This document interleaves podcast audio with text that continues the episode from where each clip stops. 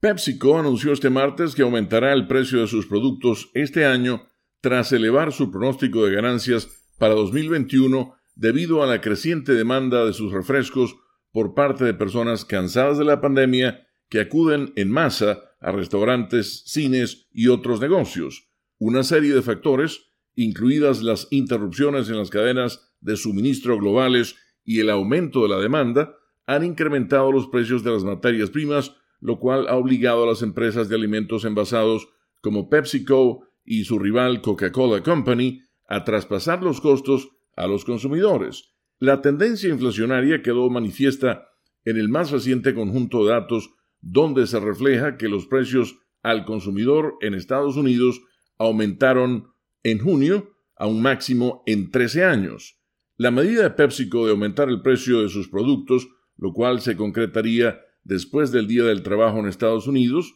que se celebra el primer lunes de septiembre, también se utilizará para compensar los mayores costos de publicidad y mercadeo, que aumentaron un 30% en el trimestre, un periodo en el que la compañía buscó aprovechar la reapertura de la economía estadounidense, dijo a la agencia Reuters su director financiero Hugh Johnston. Los ingresos netos por ventas de bebidas a escuelas, restaurantes, estadios y otros negocios similares en América del Norte se duplicaron en el segundo trimestre. Los ingresos netos generales aumentaron un 20.5% a 19 millones 220 mil dólares en el trimestre finalizado el 12 de junio, por encima de las expectativas calculadas en 17 millones 960 mil dólares, según datos de Refinitiv Ives. Hugh Johnston dijo además que las posibles pérdidas de puestos de trabajo debido a la automatización